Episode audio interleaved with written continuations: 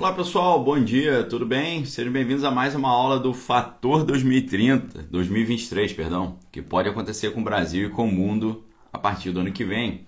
Estamos aqui trazendo informações preciosas sobre tecnologia, né? sobre operações psicológicas, sobre engenharia social, sobre sociologia do conhecimento, entre outros muitos assuntos aí bem interessantes, ok? Eu conto com a ajuda de vocês para nesse início você convidar seus amigos aí, usando esse, esse aviãozinho que tem aí embaixo, né? Dá uma olhadinha nesse aviãozinho aí, já chama a galera para eles poderem participar hoje aí mais uma vez desse conteúdo aí maravilhoso que a gente está trazendo para vocês, ok? E a situação aqui é bem é bem interessante porque ela é categórica do mundo que nós estamos vivendo, né? Um mundo em que é, a barreira entre o público e o privado não existe mais, né? Hoje tudo é, tudo é público, né? Hoje o que você conversa com os amigos na praia é público, o que você conversa com os amigos uh, num, num restaurante é público, você conversa na internet é público. E não só isso, aquilo que você conversa consigo mesmo também agora é público. Né? Aquilo que você pensa agora pode ser público, porque através da análise de ondas cerebrais é possível traduzir pensamentos em palavras, frases, textos e imagens. Aí fica um negócio bem complicado, né? E essa nova tecnologia do metaverso, ela não é nada mais nada menos do que um sinal disso, dessa de, desse monitoramento cada vez mais incisivo nas nossas vidas privadas, né? Não tem mais vida privada. O 1984 de Orwell já está completamente instalado, né? O Big Brother já dominou tudo. Não o Big Brother lá do John DeMol, da empresa Endemol, da Globo, do reality show, mas o Big Brother aqui do do Orwell, né, no 1984. E mais uma vez eu lembro a você que se você não leu esse livro, você está perdendo uma excelente oportunidade de entender um protocolo do que está acontecendo, ok? Rafael Lenhane, é abraço aí, meu amigo. Deus abençoe vocês aí. É, então, para quem está no YouTube, eu vou deixar o link aqui para vocês, tá? Enquanto a galera chega aí, porque quando entrar no assunto aí o negócio vai ficar interessante. Então, para vocês que estão chegando aí, vou deixar aqui o, o link, tá no YouTube, que ali a gente consegue deixar um link mais fácil, para quem quiser adquirir esse importante clássico aqui que está com 39% de desconto, aproveitando aí de R$ 64,90 por R$ 39,59 na livraria Daniel Lopes, ok? Agora, pessoal, para você poder entender o, o perigo por trás do metaverso e como isso tem direta relação com a ideia do fator 2023 que pode acontecer com o Brasil e com o mundo a partir do ano que vem, para a gente entender essa, essa questão, a gente precisa primeiro estudar um negócio que aconteceu no metrô de São Paulo, numa polêmica que começou em 2020, ok? A Beatriz aí está falando, bom dia professor, maratonei as aulas para poder acompanhar ao vivo, Deus lhe abençoe sempre, meu bom dia também para todos os presentes. Valeu Beatriz, que bom que você está aproveitando aí a oportunidade de termos esse tipo de estudo, né? É, fugindo da mediocridade comum que geralmente permeia os assuntos que as pessoas geralmente pesquisam na internet. Abraço para o Lucas aí da Bola de Neve Balneário Camboriú. Abraço para meu amigo pastor Natanael e a família, valeu. Muito obrigado. E Sueli falando que já leu o livro desde os anos 80, né, quando lançaram no Brasil. É, pensava que fosse apenas ficção, valeu. Então, o que aconteceu no metrô de São Paulo no ano de 2020? Aí eu vou precisar mostrar uma matéria para vocês. Deixa eu ver se eu consigo colocar essa matéria aqui para a galera do Instagram. Né? No Instagram, para mim, é sempre mais fácil para colocar as imagens Vamos ver se a gente consegue colocar pelo menos a, a cabeça da matéria aqui para vocês, tá? Deixa eu abrir aqui. Vamos ver. Tá difícil que tá, as imagens estão pequenininhas. É, eu não vou conseguir botar para vocês, não vai ficar difícil, mas vamos por aqui mesmo. Ó. A matéria diz o seguinte: Justiça dá 30 dias para que o metrô de São Paulo esclareça projeto de câmeras de reconhecimento facial. Olha só. Olha que interessante. Justiça dá 30 dias para que metrô de São Paulo esclareça projeto de câmeras de reconhecimento facial. O que, que significa isso? Significa que essa, essa havia uma empresa que estava instalando não apenas câmeras de reconhecimento facial no metrô. O que essa empresa estava fazendo é que ela estava instalando é, totens de propaganda. Sabe uma, uma telinha de televisão, em vez de ser na horizontal em pé? Uma tela. Na, quando as pessoas saíam do, do trem, do metrô, já tinha essa propaganda ali na tua frente. Tem problema colocar uma propaganda ali? Não tem problema colocar. Agora, essa propaganda, ela tinha uma câmera e essa câmera filmava as pessoas e fazia reconhecimento facial, tá? Essa é a primeira questão, tem uma outra. Qual o problema disso?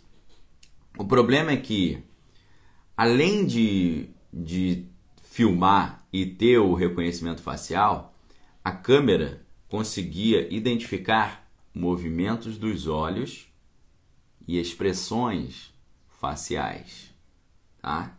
Então, qual era o filtro que aquele produto estava usando? O filtro era o seguinte: a pessoa que passava saindo do metrô e olhava para aquela propaganda de um determinado produto e as suas expressões faciais mostravam que ela estava gostando e o seu movimento dos olhos mostrava que ela olhou e ficou mais tempo olhando, o projeto é, pretendia fazer um reconhecimento facial e mandar para as suas redes sociais a propaganda daquele produto. Perfeito? Vamos supor, é, eu estou saindo ali do metrô e aí eu passei por aquela propaganda e olhei e fiquei alguns segundos olhando. Reconhecimento facial.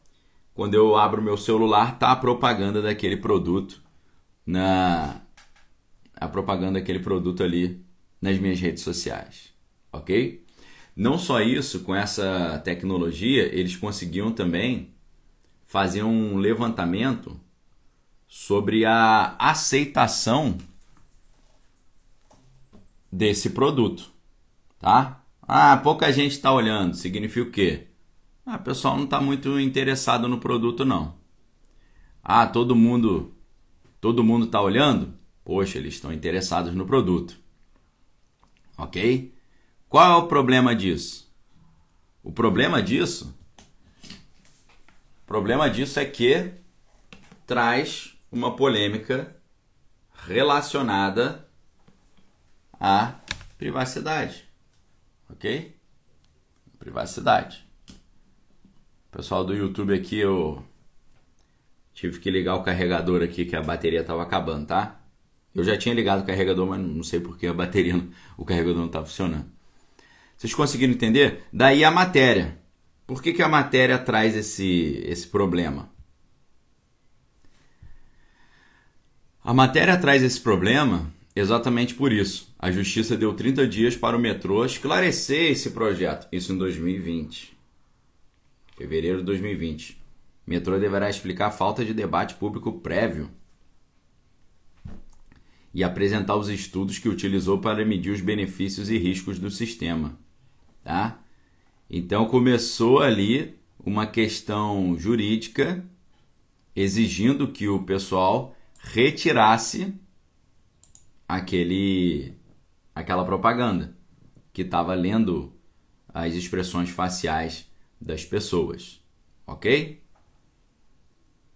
Essa que é a grande questão aí, tá? Eita maravilha! YouTube, o,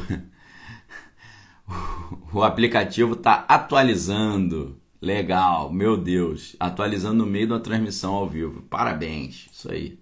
Legal. Não sei se tem relação com o tema, né? Deixa eu avisar aqui o pessoal. Incrível, né? Incrível, incrível. Como é que uma, um carregador que não funcionou quando era para funcionar atrapalha toda uma transmissão, né? É, maravilha, isso aí.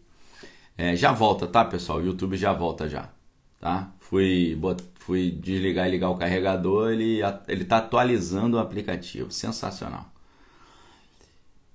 Isso aí virou uma encrenca jurídica, tá? O pessoal viu que isso atrapalhava ali o, a, a questão da privacidade e deixa eu ver se eu consigo voltar com a transmissão aqui no YouTube.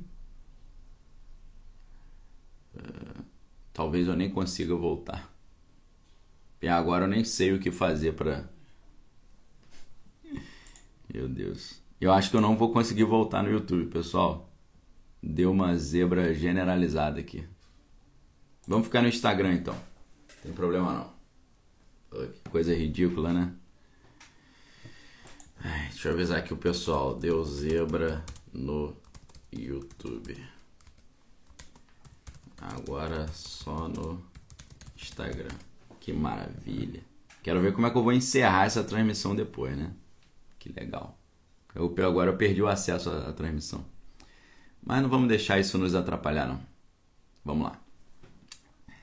Então, a, a determinação judicial pedia que o metrô deveria compartilhar detalhes sobre como os dados pessoais seriam coletados e tratados, quais as bases de dados utilizados como referência, os protocolos de ação em caso de identificação, por exemplo, de um suspeito, requisitos de confiabilidade e segurança de informação utilizados e as iniciativas a serem tomadas para eliminar riscos de vazamento de dados e estudos que comprovariam a eficácia da tecnologia.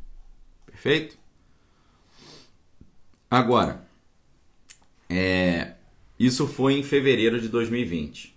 Já no dia 11 de 5 de 2021, tivemos um, uma outra notícia.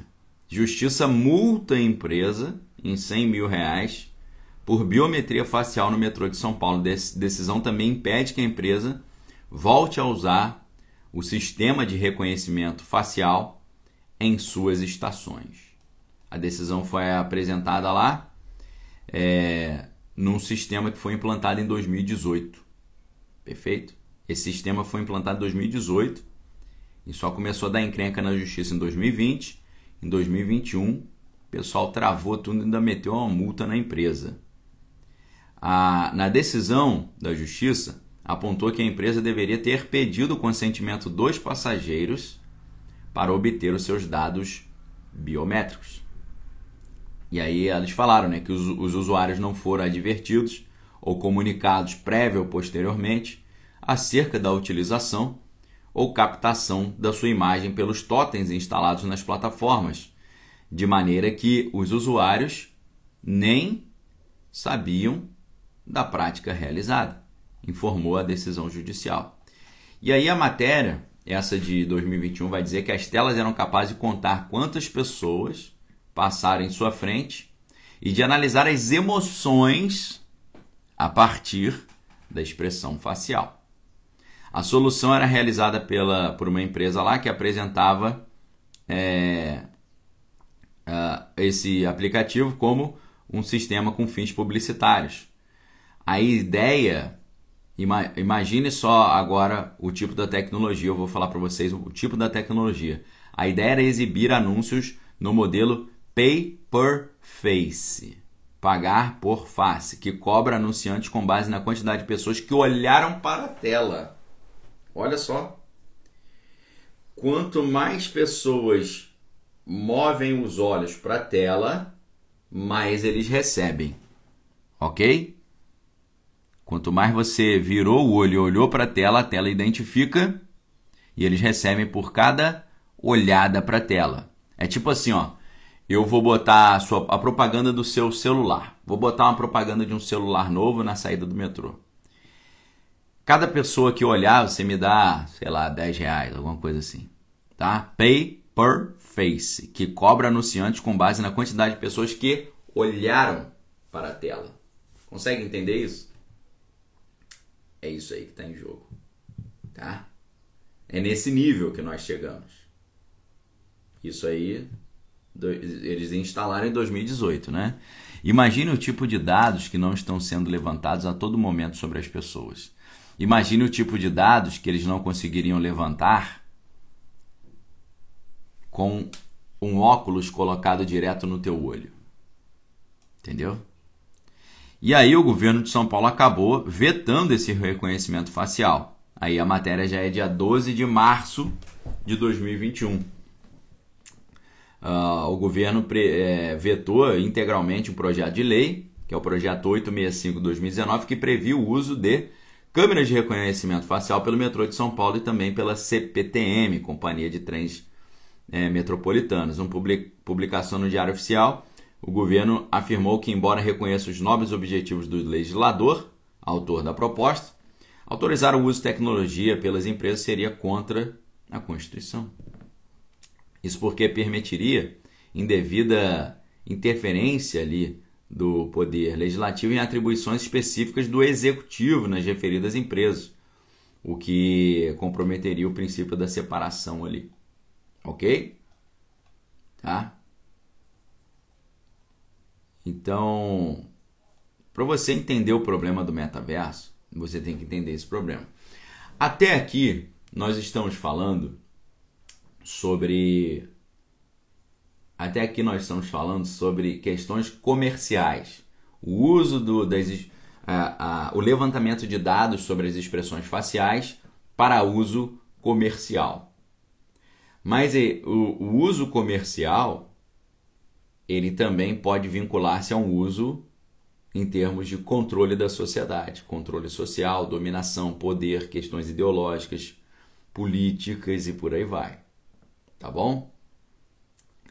E para isso, eu vou voltar um pouco no tempo e citar uma matéria de 2016, do dia 21 de dezembro, chamada A Curiosa Relação entre Pokémon Go, o Google e a CIA, Agência Central de Inteligência tá? Então, é, prestem bem atenção aqui. Qual é a relação entre essas coisas, né? Quando aquele Pokémon Go surgiu, eu fiz um estudo sobre isso, a gente fez lives sobre isso e tal. E naquela época, o Pokémon Go já tinha ultrapassado o Twitter e o Facebook, tendo mais usuários que o Twitter naquela época e mais engajamento, ou seja, tempo de uso por pessoa, do que o Facebook. Com certeza era um fenômeno sem precedente na indústria dos games, que fez, claro, as ações da Nintendo subirem rapidamente. Tudo graças a esse projeto de gameplay inovador que mistura, preste atenção, geolocalização com realidade aumentada, tá?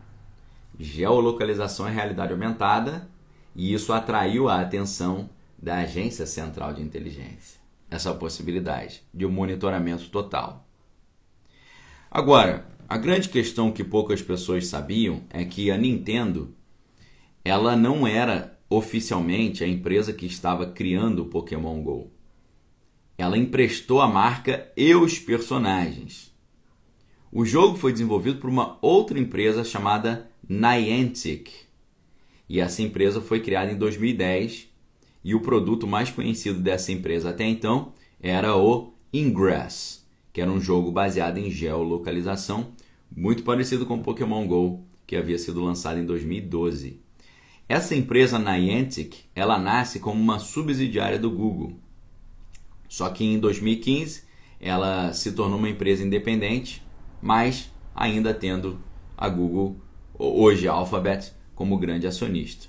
Agora, quem é o criador dessa empresa? Niantic. A empresa que fez o Pokémon Go, que não é a Nintendo, ela simplesmente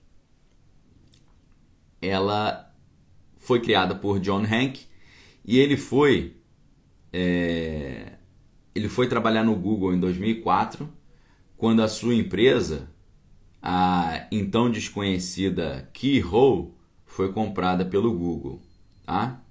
Então, a empresa que criou o Pokémon Go se chama Niantic, mas a Niantic vem de uma empresa chamada Keyhole, tá?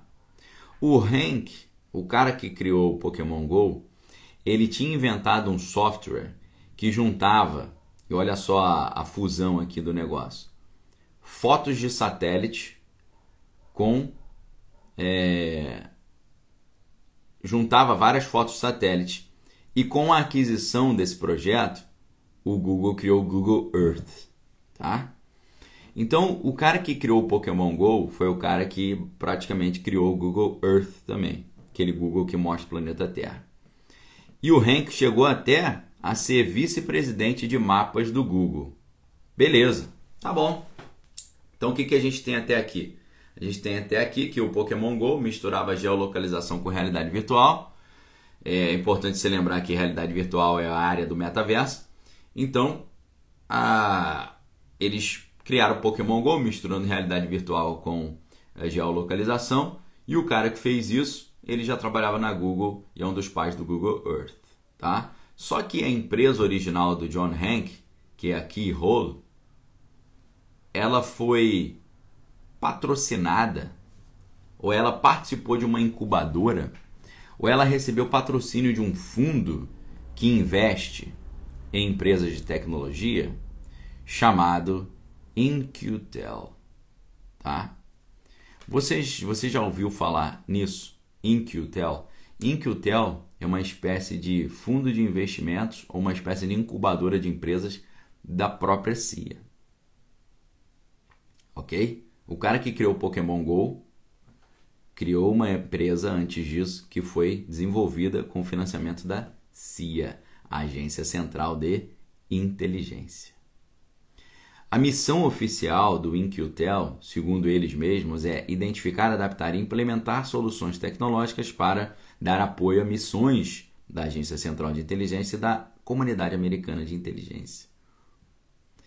Essa, esse fundo de investimento costuma investir em coisas que possam ser usadas para, obviamente, espionagem, né?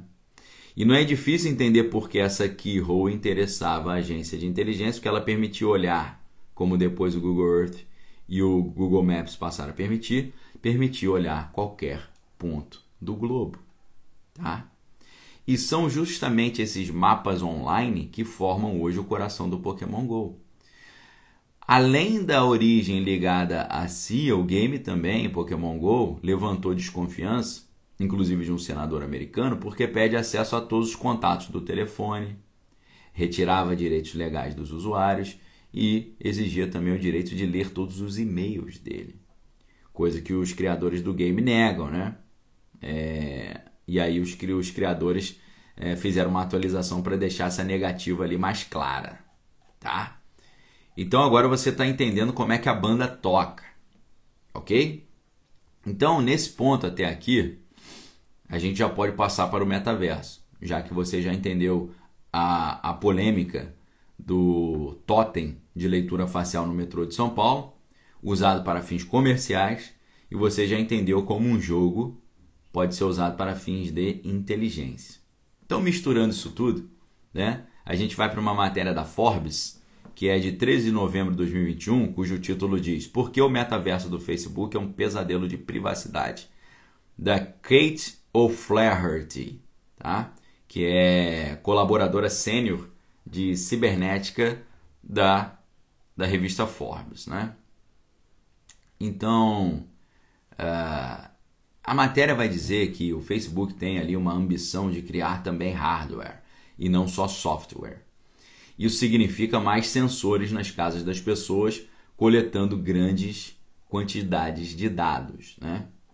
Então, a matéria vai mostrar para vocês que eles dizem né, que é tudo construído com muita a, privacidade, né? que eles a, têm muito cuidado com as informações dos usuários, né? que os usuários podem ficar super tranquilos porque os dados estão sendo ali super protegidos e tal. Só que o algoritmo de inteligência artificial deles é, que leva as pessoas a esse conteúdo, né? É, tem estado sob os holofotes, está no centro ali de recentes alegações de que a empresa colocaria o lucro acima do interesse das pessoas, ok? Então, é, a gente não deve esquecer que o momento que a empresa muda o seu nome de Facebook para Meta e cria o metaverso é um momento em que a empresa está tentando fazer um gerenciamento de crise de imagem, ok? É, as pessoas estão falando que a empresa coloca o lucro à frente do interesse dos clientes. E aí, numa entrevista uh, para a Associated Press, uh, uma antiga funcionária da, da empresa disse né, que o mundo da realidade virtual poderia dar ao, ao Facebook outro monopólio online que, além de ser muito envolvente, poderia extrair ainda mais informações pessoais das pessoas. Tá certo? E aí começa já esse essa polêmica, né? Então, é, os problemas começam com o seguinte fato: esses sistemas imersivos são muito envolventes, desconectam as pessoas da realidade em que ela vive, né? E tem ali uma capacidade incrível de coleta de dados, é, construindo uma tecnologia que pode ter um acesso muito privilegiado ao movimento ocular das pessoas, tá?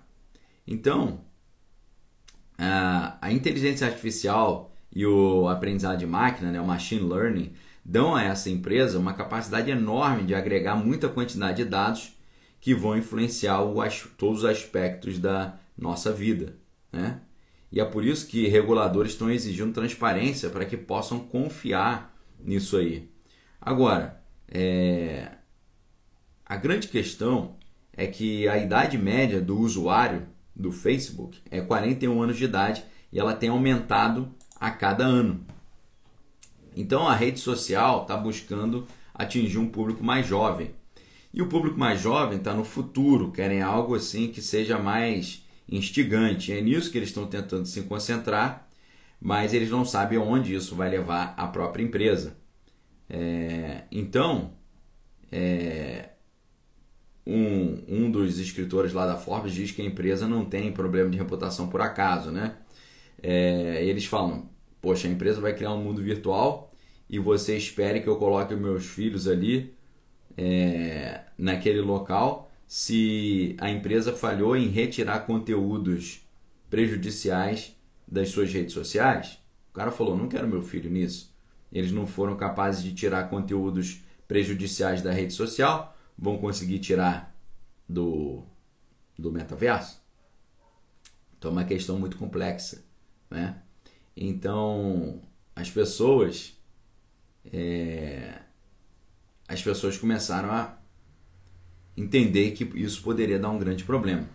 O Wall Street Journal publicou uma matéria também chamada é, No metaverso a privacidade pode existir?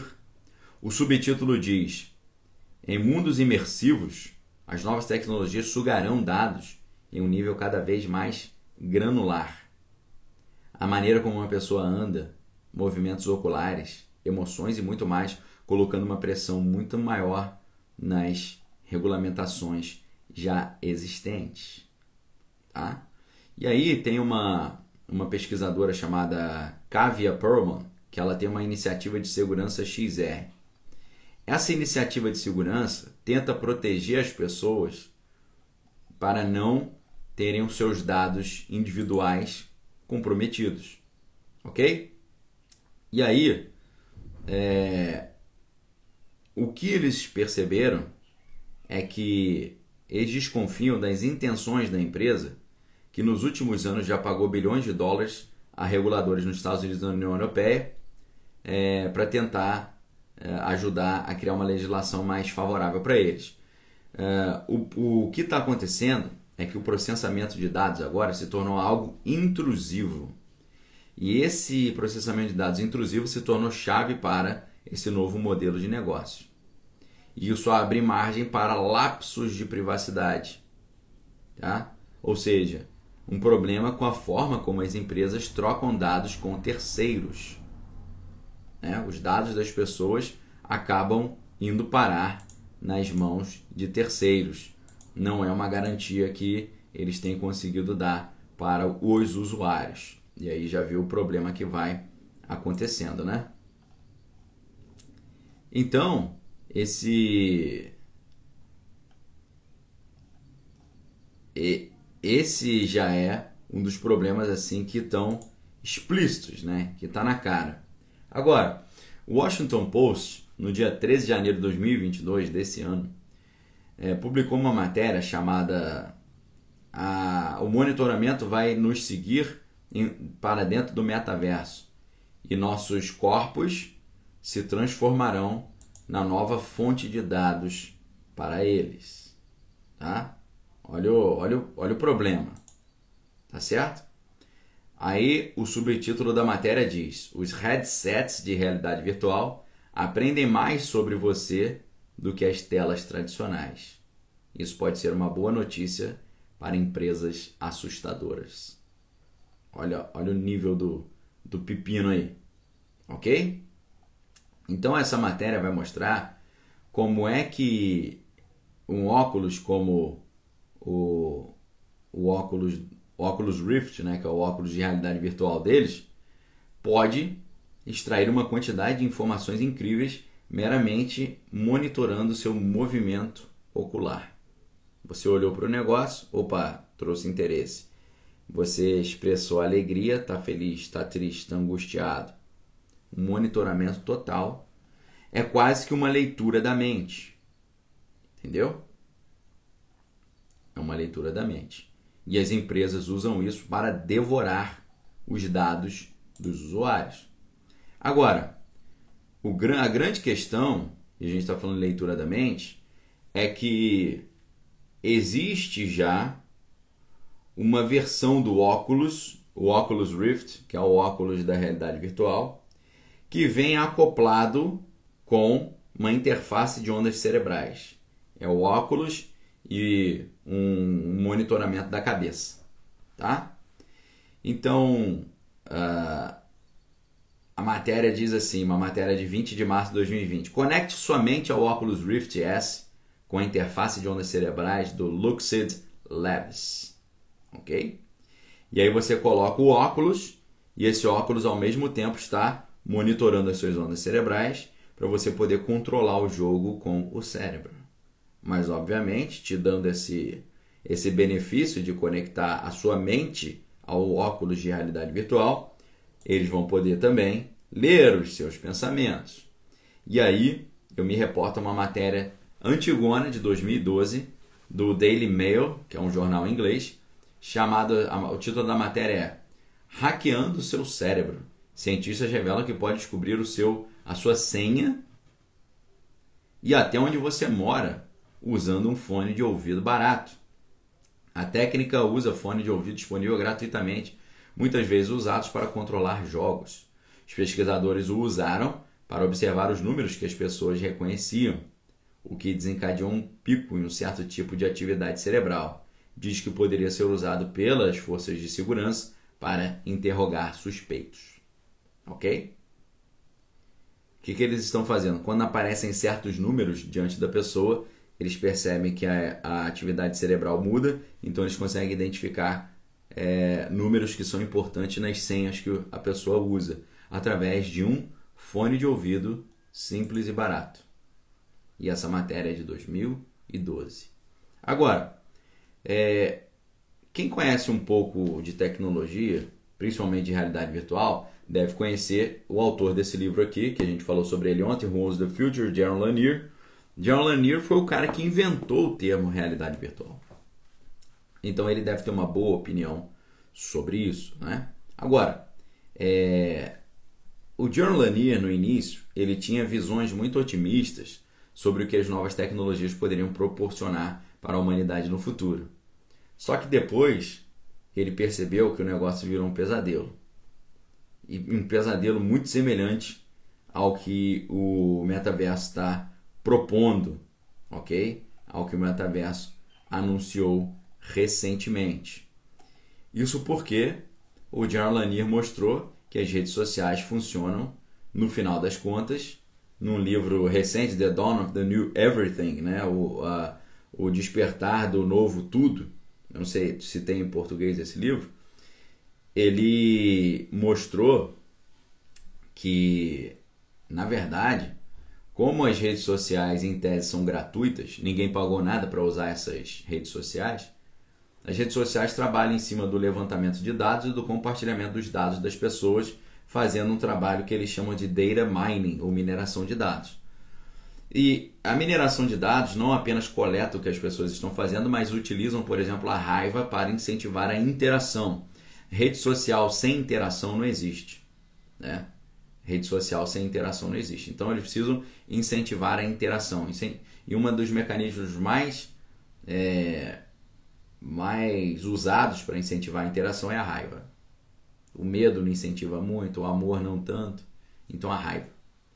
Então eles criam, na verdade, um grande experimento comportamental, promovendo certos comportamentos que não são muito saudáveis. E é por isso que o John Lanier é um dos poucos insiders do Vale do Silício que diz para as pessoas o seguinte: deletem as suas redes sociais porque ele fala: Eu sei o que eu estou falando. Esse é um sistema que foi projetado para influenciar o comportamento do usuário para comportamentos que não são nem um pouquinho saudáveis e, em cima disso, extrair interatividade e da interatividade auferir o lucro. Tá? Então, uh, o John Lanier ele chegou a dizer que se o metaverso executar um modelo de negócio semelhante ao Facebook, ele falou: Isso é o fim da humanidade. E ele falou: Não estou dizendo isso retoricamente. Essa é uma previsão literal e específica de que a humanidade não vai conseguir sobreviver a isso, porque vai se transformar num grande laboratório de engenharia comportamental que vai levar as pessoas a viverem cada vez mais numa dinâmica totalmente deletéria. O, a ideia do John Lanier, então, é que a tecnologia do mundo virtual é inerentemente o aparato ideal para esse controle total do comportamento, tá? E ele diz que por isso um mundo virtual, no sentido de um metaverso, pode ser precisamente a tecnologia mais assustadora de todos os tempos, disse o John Lanier. Tá bom? É, aí vem o Elon Musk e critica o metaverso e diz que o Neuralink vai ser muito melhor, né? Interessante, né? Numa entrevista para o programa The Babylon Bee, né? É, recentemente, o Elon Musk disse que não acredita nesse conceito atual de metaverso e diz que ele não vai é, revolucionar o mundo. Porém, ele acrescenta que uma alternativa possível muito melhor é o Neuralink, né? o chip que será implantado cirurgicamente no cérebro dos usuários. Complicado, né? Aí, olha a crítica que o Elon Musk faz ao metaverso. É, de acordo com o bilionário, é muito desconfortável ter que colocar um equipamento pesado na cabeça o tempo todo para entrar na realidade virtual. E ele também não acredita que esses óculos de realidade virtual possam entregar uma experiência de um metaverso, já que tem uma tela na frente do seu rosto te impedindo de acreditar que aquilo é real. Engraçado, né? Será que melhor do que ter um óculos colocado na tua cabeça é colocar um implante dentro do cérebro? Estranho, né? É, ele, ele falou: Eu não consigo ver ninguém usando essa tela no rosto o dia inteiro. É, e ele também criticou a ideia de Web 3.0, disse que esse conceito de mundo descentralizado parece mais marketing do que realidade. Então é engraçado, né? O cara que está propondo um negócio ainda mais invasivo falar que o metaverso é ruim, né? O sujo falando mal lavado. Então, pessoal, essa é a minha dica para vocês, tá? Eu tenho certeza que você não ouviu um estudo como esse em nenhum outro lugar. É coisa que simplesmente não existe. Se existe em português alguém contando esses detalhes com tanta clareza e objetividade, por favor, me indique esse outro canal que eu quero estudar por lá. Então, fico alerta aí para vocês, ok? Uh, trago esses conteúdos aqui com o maior prazer para vocês e a única coisa que eu peço em troca é me ajuda a divulgar, chamando a galera aí para assistir esses conteúdos conosco. Por isso, aqui no Instagram você tem uma oportunidade muito legal. Vou tirar aqui rapidinho os comentários, tá? É, você tem uma oportunidade muito legal de nos ajudar a divulgar. Tá aí, ó, metaverso, o fim da privacidade. O que, que você pode fazer para nos ajudar? Dá um print nessa tela, compartilha lá nos seus uh, stories a imagem, me marca Daniel.lopes e coloca um comentário legal. Vem assistir todo dia às 9h15 da manhã. É o que você pode fazer para nos ajudar, ok? Aproveitando enquanto a galera está dando print aí e salvando as imagens, compartilhando, uh, um aviso legal. No próximo domingo, Deixa eu ver aqui. É, deixa eu ver só o horário certo confirmar aqui o horário rapidinho e já vou dar para vocês a palavra-chave de hoje também, tá? No próximo domingo tem um evento aí legal que é lá na às 19 horas eu vou levar uma mensagem ou pregar, levar, fazer uma pregação na igreja Bola de Neve de Niterói, no Rio de Janeiro, tá bom? Domingo às 19 horas. Uh, a igreja fica na estrada Francisco da Cruz Nunes, número 7201. Tá? Você pode acessar muito facilmente é, encontrando o Instagram da Igreja Bola de Neve de Niterói. Só você botar no Google Bola de Neve Niterói Instagram. Lá tem todos os dados, o horário do culto, a localização, o endereço, tá? Então, a partir das 19 horas no domingo, se Deus assim permitir, estarei na Igreja Bola de Neve Niterói e vou levar uma, vou pregar, vou levar um estudo bem interessante que tem relação com isso que a gente está falando aqui hoje, mostrando a parte espiritual disso tudo. E ficaria muito honrado em contar com a sua presença lá, caso você queira participar conosco, tá bom? Então é isso, pessoal. É, obrigado aí pela audiência. Fiquem com Deus. Examine todas as coisas, retém que é bom. É, o YouTube deu problema, eu vou tentar jogar o vídeo no YouTube também. Vamos ver se vai funcionar. E é isso, galera. Um abração. A gente se vê amanhã. Amanhã a gente tem um assunto muito contundente também. A gente vai falar sobre Edgar Hoover, que foi um dos pais da, do FBI, e como eles fizeram um trabalho muito sinistro, muito semelhante com o que está acontecendo em várias partes do mundo. A palavra-chave de hoje é o sobrenome do pai da realidade virtual, que é o General Lanier. Então tá aí, ó, Lanier, tá? Lanier é a palavra-chave de hoje, tá? Lanier, porque é o sobrenome do General Lanier. Beleza? Deixa eu anotar aqui também no meu no meu banco de dados aqui a, a palavra-chave de hoje. Hoje é a nossa nona aula do Fator 2023, o que pode acontecer com o Brasil e com o mundo a partir do ano que vem. Amanhã será a nossa décima aula, tá bom? Palavra-chave então, Lanier. Já coloquei aí para vocês, ok? É, queridos, Fiquem com Deus, examine todas as coisas, retenha o que é bom e a gente se vê em breve com mais conteúdo exclusivo aqui, só aqui no, no meu Instagram e lá no Desvendando Original, tá bom? Um abraço a todos, valeu!